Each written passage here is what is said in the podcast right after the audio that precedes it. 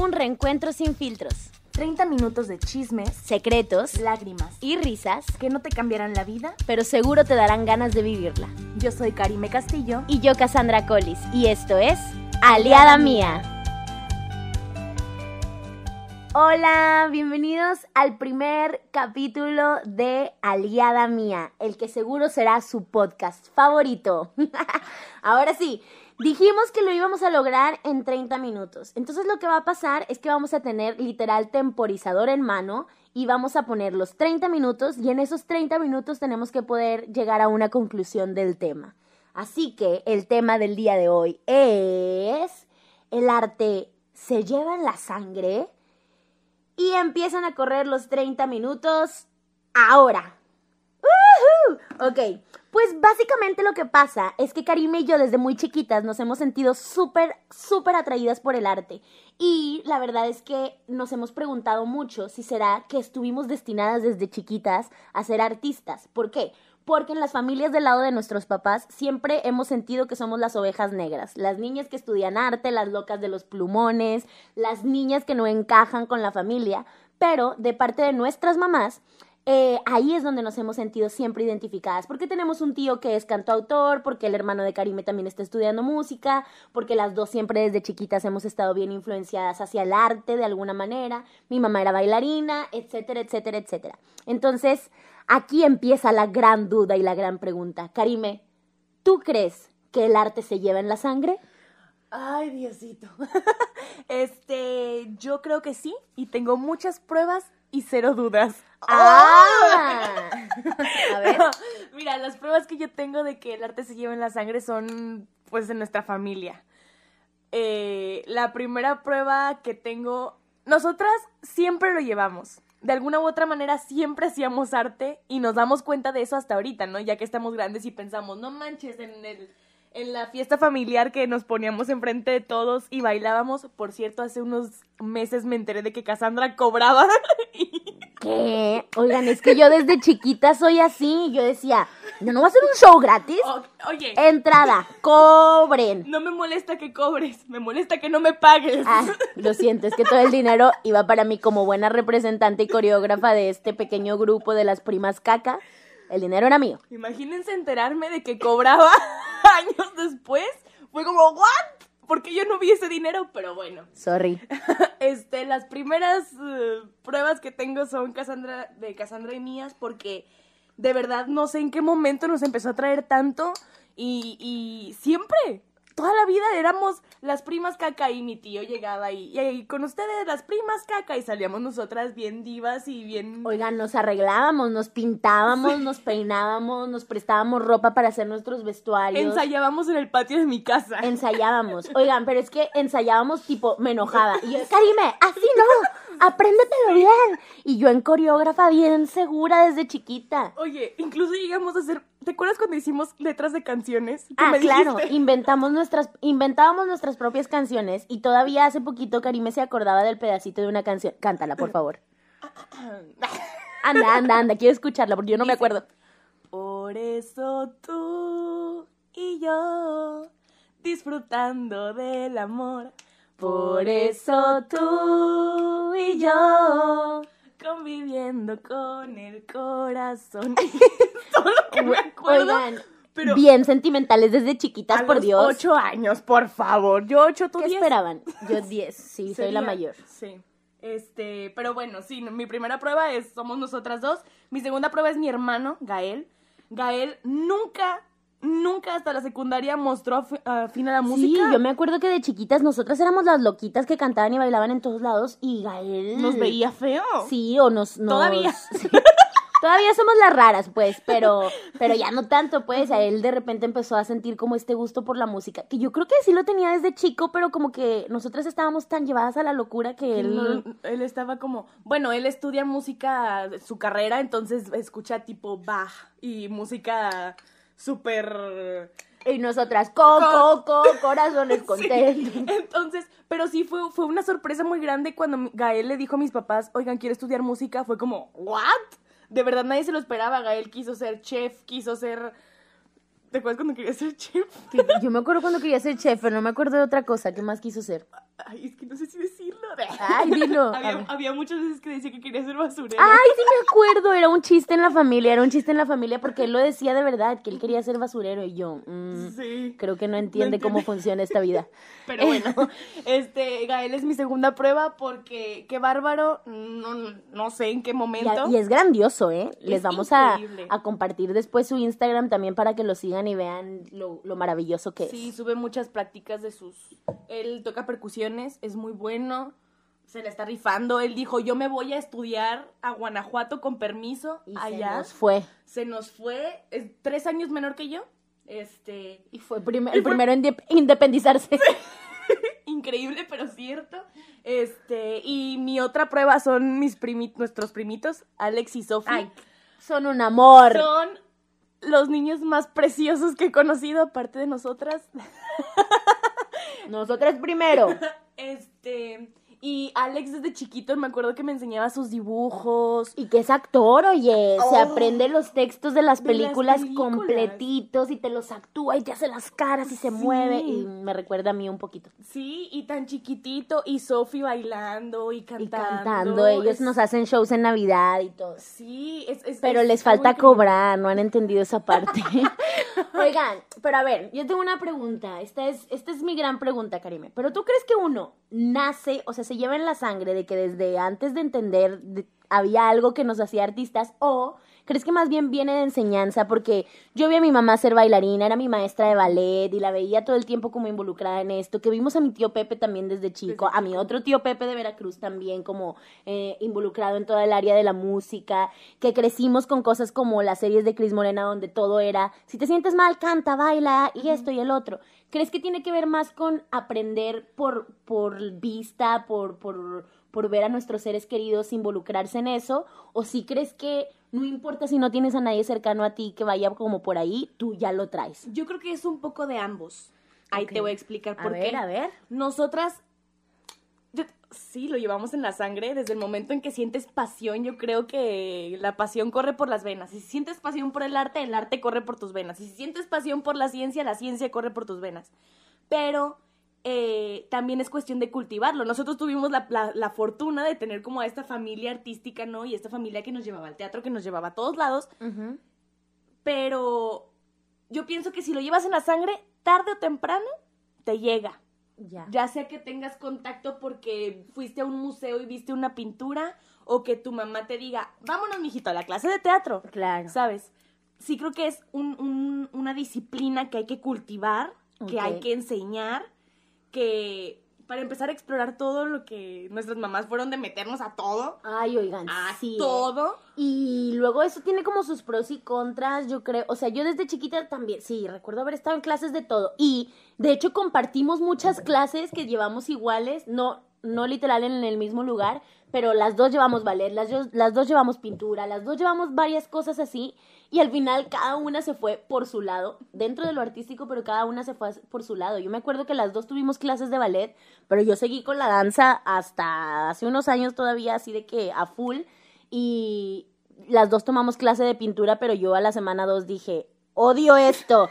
Y Karime se quedó con eso toda su vida, ¿no? Entonces, siento que está bien padre, ay, nada que ver ya con el tema, pero siento que está bien padre cuando los papás involucran a los niños, aunque parezca la fuerza, que involucren a los niños en diferentes actividades y que ellos puedan entender que existe, o sea, que tengan como un panorama enorme y decir, esto no me gusta, esto no, esto no, esto no, y es, esto es sí. como lo que decíamos en el capítulo cero de, de, de explorar, ¿no? De explorar, de ir viendo qué te gusta, qué no te gusta. Y si ya sabes que no te gusta, ya es un gran paso.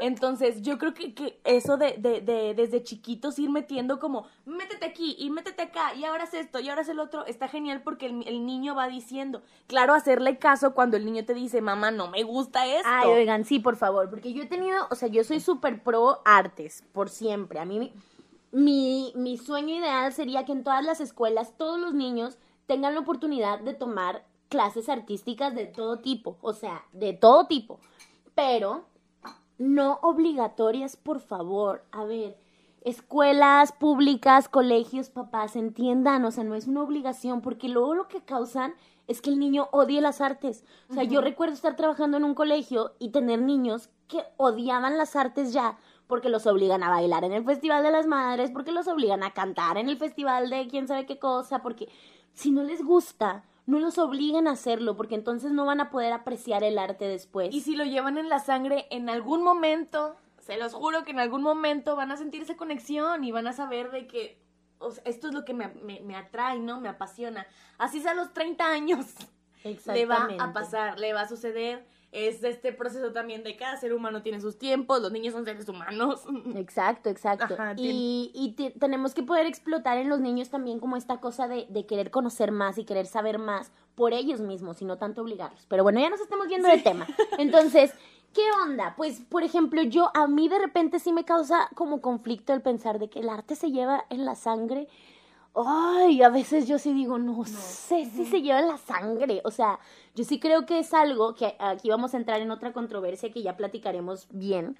Pero, por ejemplo, yo, yo estudiando artes escénicas como carrera, estudiando teatro como carrera, me di cuenta que en este lugar había mucha gente que sus papás no los estaban apoyando y que no estaban de acuerdo en que esa gente estudiara una carrera. Yo nunca batallé con eso.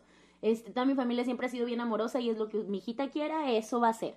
Y, sí, pues desde chiquita yo sabía que quería ser artista. No estaba muy segura, ni conocía mucho de teatro. Yo me iba más por la danza, pero al final me involucré en el teatro y dije, de aquí soy. Pero recuerdo ver a mucha gente que nunca tuvo como una influencia de alguna manera de alguien cercano y aún así decidieron, quiero estudiar teatro, ¿no? Este, y eso me parece como, como wow, ¿no? este, algo, algo en su vida hizo que se involucrara hacia las artes sin necesidad de que la familia eh, interviniera de alguna manera, porque incluso me consta que la familia no estuviera de acuerdo en que eso se estudiara. Pero tengo también sus respectivos casos, que este es, este es el tema que voy a abrir un poco, de esta gente que sí es apoyada por su familia y que tienen todo el dinero del mundo también para estudiar lo que quieran y lo que deseen, pero uno, no son buenos, no nacieron para esto, aunque les guste mucho. Y es que esto es toda una controversia, ¿eh? Y, yo me pongo bien intensa con estas cosas. Porque a mi hijito, mi hijita le puede encantar actuar, o le puede encantar bailar, o le puede encantar hacer todo. Y qué padre que lo haga. Pero ¿dónde se marca la línea entre hacerlo como un hobby, porque lo disfrutas, a hacerlo profesionalmente porque eres bueno y porque tienes el talento para hacerlo? Eso un poco. Eh, y por otro lado, también, en dónde se marca la línea de ¿realmente me gusta o es una chiflazón de querer ser famoso? Que eso es una cosa. Ay, sí. Porque yo tuve muchos compañeros que claro que entraron eh, a escénicas o a otras, eh, a la escuela de, de, música y danza, a la superior o a otras partes, incluso viajaron a, a seguirlo estudiando y regresan y yo digo, ¿y todo lo que estudiaste? ¿Qué? ¿Dónde está? No entiendo, no lo veo. O sea, no o porque no son buenos o porque de verdad nunca les ha gustado y llegan tarde a los ensayos o nunca van a los ensayos o, o de plano no, no entiendo, o sea, no entiendo por qué estás estudiando esto. También yo creo que va mucho por esta parte de cómo de alguna manera muchas personas desprestigian mucho el estudio de las artes. Claro. Hoy, no, es... es um, yo, yo no estudié una carrera artística. Eh, me he desempeñado en ello, pero no tengo una carrera, una licenciatura tal cual. Pero sí he conocido mucha gente que cree que por pararse en un escenario y le alguien le diga, oye, cantas muy bonito, ¿ya?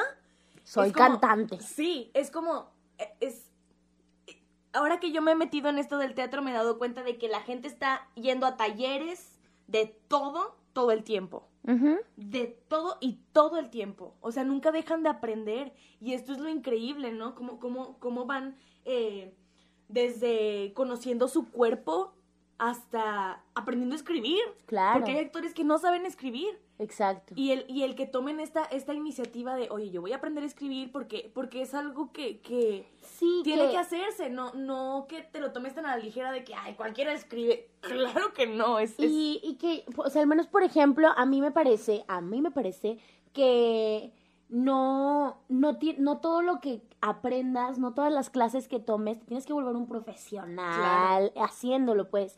Pero puedes seguir aprendiendo de todo, puedes seguir aprendiendo de todo. Y yo soy súper pro que todos los niños tengan la oportunidad de estudiar algo artístico en algún momento, que todos los adultos que en su momento no tuvieron la oportunidad tengan la oportunidad de entrar a clases, cursos, talleres y que investiguen y que vean lo que es y que las personas que disfruten hacer teatro, que disfruten bailar, que disfruten pintar, que disfruten eh, hacer lo que quieran de arte, música o lo que sea, que lo hagan. Siempre hazlo, o sea, no, yo no estoy diciendo de que si no tienes el talento no lo hagas, para nada, jamás. Todo el mundo tiene que tener las puertas abiertas para hacer su arte y poder, porque al final es, es una manera de expresarse, es una manera de, de, de, de realmente entender tu personalidad y dejarle algo de ti al mundo. Pero pero para mí el profesionalismo no tiene tanto que ver con talento, tiene que ver con una responsabilidad. Una disciplina. claro, porque en el momento en el que yo digo, sí me gusta el teatro como hobby, pues qué padre, disfrútalo y hazlo toda la vida si quieres y, y preséntate en, en todos los lugares que puedas y vas a disfrutarlo muchísimo y habrá gente que le va a encantar tu trabajo. Pero si ya te vas a hacer profesional, de las artes escénicas o de la pintura o de la música o de lo que sea, pues que se note que te estás volviendo un profesional y entonces tienes que dedicarle tiempo, es tu trabajo, se tiene que volver tu vida. O sea, nunca jamás en la vida he visto yo a un médico que sea médico por hobby. No, claro que no. O sea, déjame te opero, pero, o sea, de que no. Y, y, de pronto siento que le falta esta seriedad a las, artes, de decir. Sí, claro, totalmente. Oye, si te estás volviendo un profesional, que se note que, eres un profesional. Y los demás que lo sigan haciendo por hobby, claro, me encanta, o sea, yo de verdad sí disfruto. Hay aquí toda una cosa, sobre todo en el teatro, de que si no eres profesional no voy a ir a ver tu trabajo porque es basura. Y yo no lo creo así. O sea, yo sí disfruto de ver todo tipo de teatro porque sé que hay gente que le gusta hacer y es eso. teatro. O sea, es lo mágico, ¿no? Cada quien se expresa como quiere, igual que en la pintura. Ahora, te late el arte, pero sientes que no quieres hacerlo, que no, o no te sientes capaz para empezar, eso, yo, yo algo que le enseño mucho a mis alumnas de pintura es pierden el miedo al papel en blanco. O sea, ¿cómo vas a aprender a dibujar teniéndole miedo a un lienzo y con la mano toda tensa porque no quieres y, o porque que, y que de pronto eso tiene que ver con la sociedad y con esta cosa que nos han marcado de que no eres suficientemente bueno, exacto, o sea, porque yo canto y ay, pues cantas bonito, pero y entonces ya hay algo, ¿no? O yo hago un baile y pues bailas bien, pero... Y aquí siempre hay un pero y siempre te van a poner trabas. Todo el mundo te va a poner trabas. En el arte siempre va a ser así. Y cabe recalcar que no existe artista perfecto. No importa en quién estés pensando, ese director de cine que dices, es que le... no, no, no, no, no. Seguro hay mil gente que se queja de él por X o por Y cosa. Nadie puede ser perfecto, sobre todo porque el arte es algo muy humano. Y subjetivo. aparte.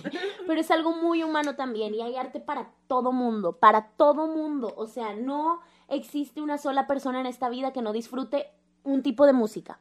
No tiene que ser el, que, el que disfrutas la mayoría, no, pero tú vas a tener tu tipo de música. Y sé que pongo el ejemplo de la música porque siento que es lo que más ha llegado a todo mundo, pero en realidad de todo el arte hay para todos. De teatro hay para todos, para todos. Entonces de repente a lo mejor tu primera experiencia en teatro fue un ¿qué? ¿Qué es esta cosa tan extraña que no entendí nada? Bueno, pero hay teatro para todo, o sea, sigue yendo, sigue buscando cuál es tu estilo de teatro, igual en la pintura, igual en el dibujo, igual en el cine, igual en, en todo tipo de arte, en los libros, siempre, siempre vas a encontrar algo que está hecho para ti. Es bien extraño de explicarlo, pero es que el arte es humano y todo habla desde, lo, desde la experiencia, desde el ser humano, desde lo que es vivir, desde las cosas más importantes de la vida, la muerte, la vida, el amor, el odio, la guerra, la violencia, todas las cosas que todos entendemos y que todos hemos vivido en algún momento de nuestra vida de X o Y manera, siempre está explícito en el arte y eso es lo más hermoso de ello. Este, que iba a decir otra cosa y se me fue por completo. ¿A dónde íbamos con esto? de qué estaba hablando? Este. ¿Cuál era el título de este capítulo? eso va a pasar muy seguido, ¿eh? Una disculpilla. Nosotros hacemos una pregunta como título porque creemos que nos lleva a platicar, pero en realidad, pues, el punto es este: platicar, platicar. de todo, todo, todo, todo.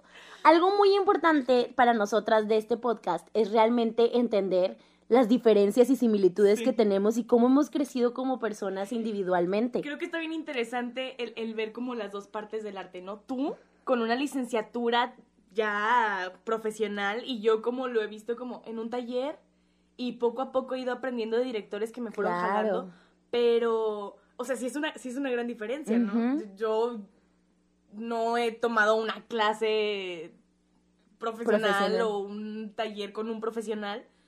De hecho, mis talleres fueron con personas a las que les gusta mucho el teatro y lo hacen bien Claro. no ninguno estudiado, este, pero qué increíble que, que ambas podemos ver como esta, esta partecita del arte desde perspectivas tan diferentes. Sí, sí, sí.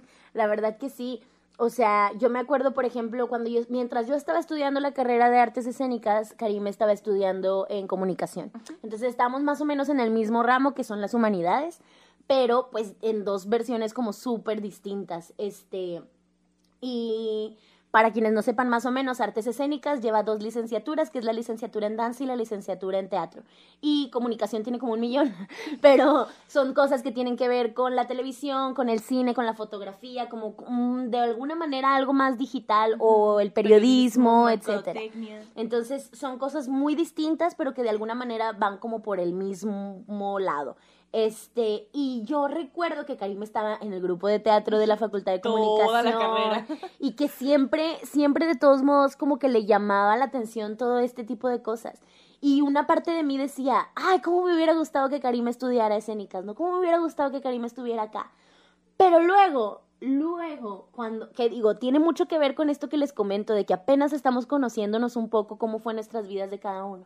Porque luego cuando yo me gradúo y empiezo a hacer ya como teatro y empiezo como a buscar mi camino, de repente, casi creo que fue así como un día random que Karim me dijo, ¿saben qué? Voy para mi ensayo, voy para esto. Y le empecé a notar que estaba trabajando con gente que yo conozco, ¿no? O sea, que son teatreros, que son teatristas desde la parte profesional. Y yo digo, ¡qué padre! ¡Qué padre! Porque está encontrando su, su lugarcito en el teatro, en esta cosa que las dos disfrutamos hacer. Ella está encontrando su lugar también, sin necesidad de haber estudiado una carrera. Y miren que durante unos años, sobre todo como por ahí de en medio de la carrera, yo decía, es que los que no estudian teatro no pueden hacer teatro. Y estaba bien negada, pero no, no me, para que me hicieran cambiar de opinión.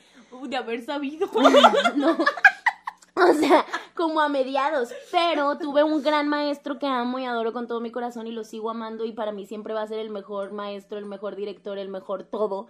Y él nunca estudió teatro profesionalmente y es mi mejor maestro. Porque aunque no estudió una carrera profesional de teatro, siempre ha estado involucrado en el teatro desde muy chiquito y tiene una entrega y tiene una pasión para estar arriba del escenario o para estar como director, o, sea, Qué el teatro le apasiona de una manera que, que lo conozco también en maestros o en compañeros que lo estudiaron, pero verlo en él fue como un, claro, pues es Yo que creo no, que ahí es donde se lleva en la sangre.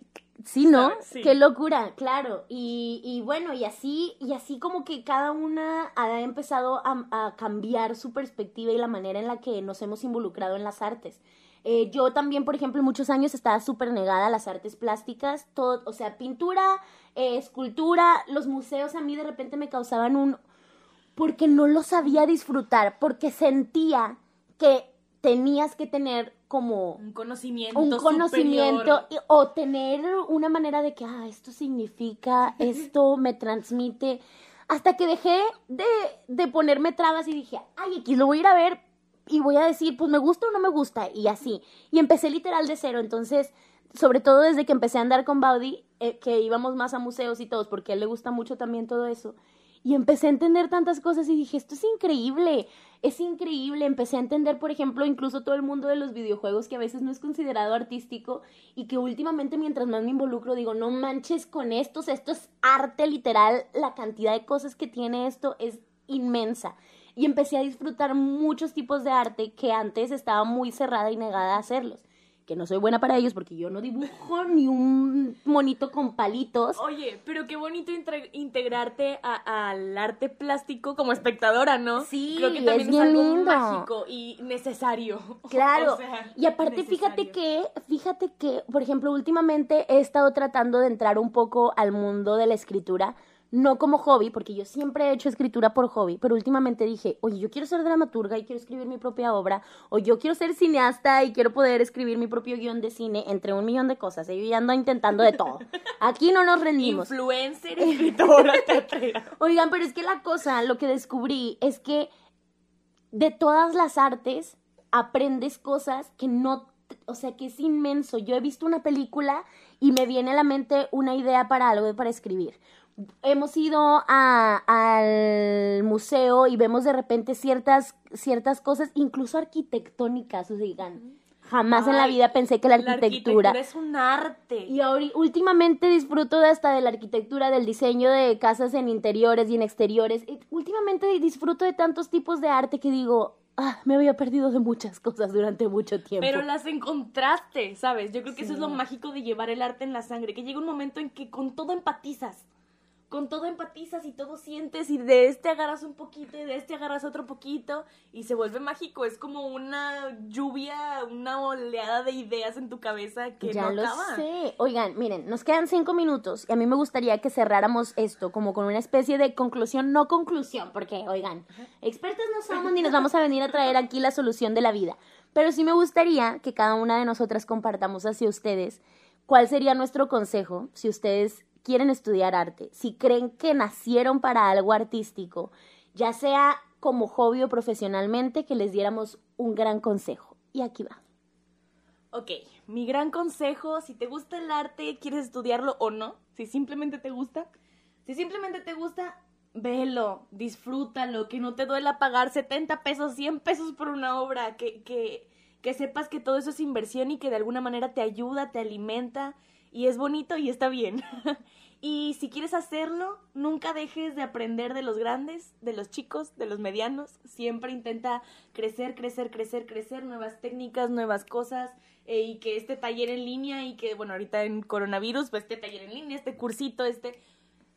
Siempre, siempre, siempre aprende, alimenta tus habilidades y, y disfrútalo. Disfrútalo porque el arte es eso, disfrutarlo, encuentra tu estilo, no tiene que gustarte todo porque así no funciona el arte. No tiene que gustarte todo, está bien si no le entiendes esa pintura, está bien si no le entiendes esa escultura, está bien. Solo disfrútalo y escucha lo que el, el- el creador te quiere decir Claro, y, y crea sin miedo. exacto. Sin miedo, hazlo, poco a poco ve perfeccionando, pero sin miedo. Ese es mi consejo. Híjole, pues ahí les va el mío. Eh, yo diría, uno, si crees que lo tuyo es profesional, si te quieres dedicar a esto, si tú dices, es que no hay otra cosa en la vida que yo quiera hacer más que ser artista de X o Y tipo, hay maneras, existe, existe ya carreras para todo tipo de arte, para todo. Si tú sueñas con ser creador de videojuegos, se puede estudiar. Si tú sueñas con ser bailarín, se puede estudiar. Si tú sueñas con ser lo que quieras, todo se puede estudiar. Busca realmente Mm, date un clavado a toda la información a la que podemos recurrir y busca cuál es la mejor opción para ti.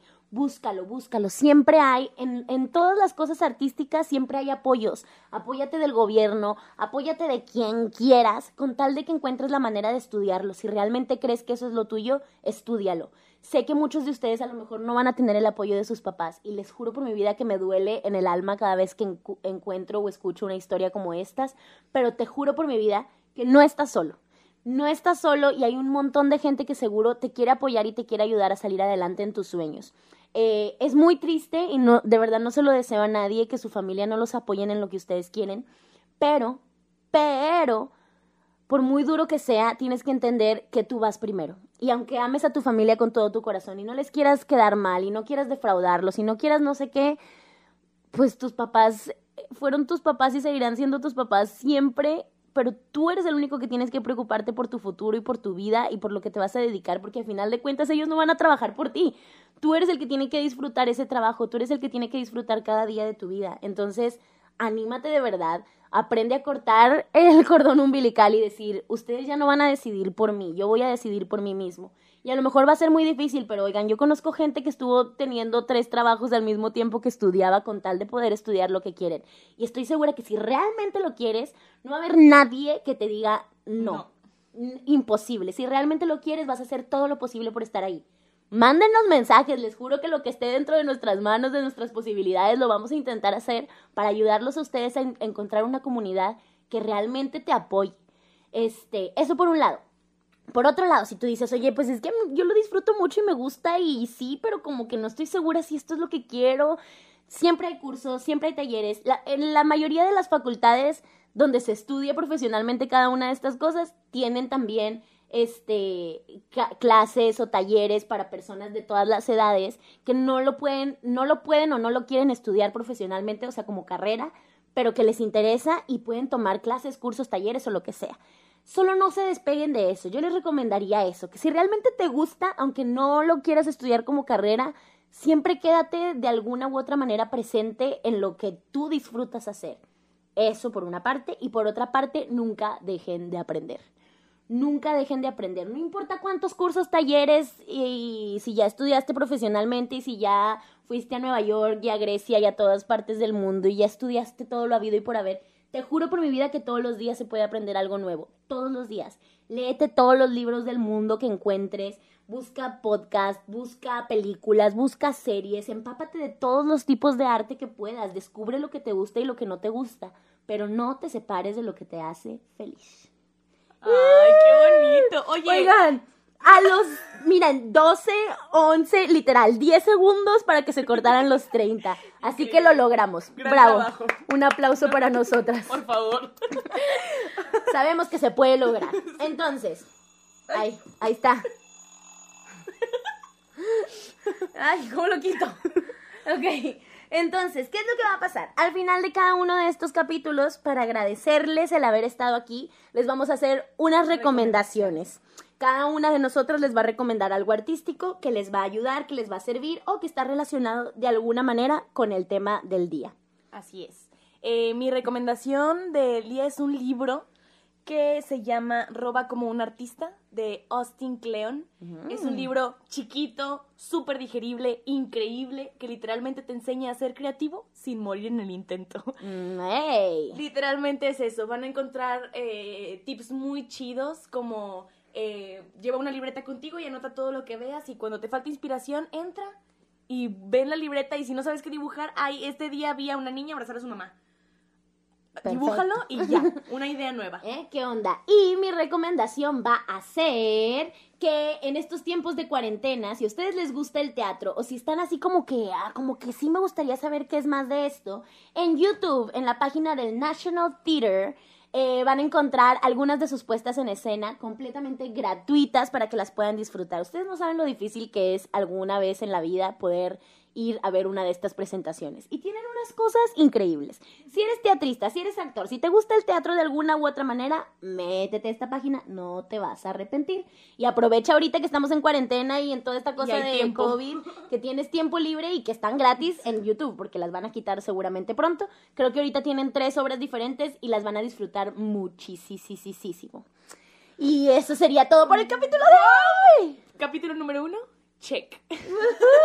Y bueno, pues no nos queda nada más que darles las gracias por estar aquí, por escucharnos y decirles que nos vemos muy pronto en un próximo capítulo. Nos vemos. Bye.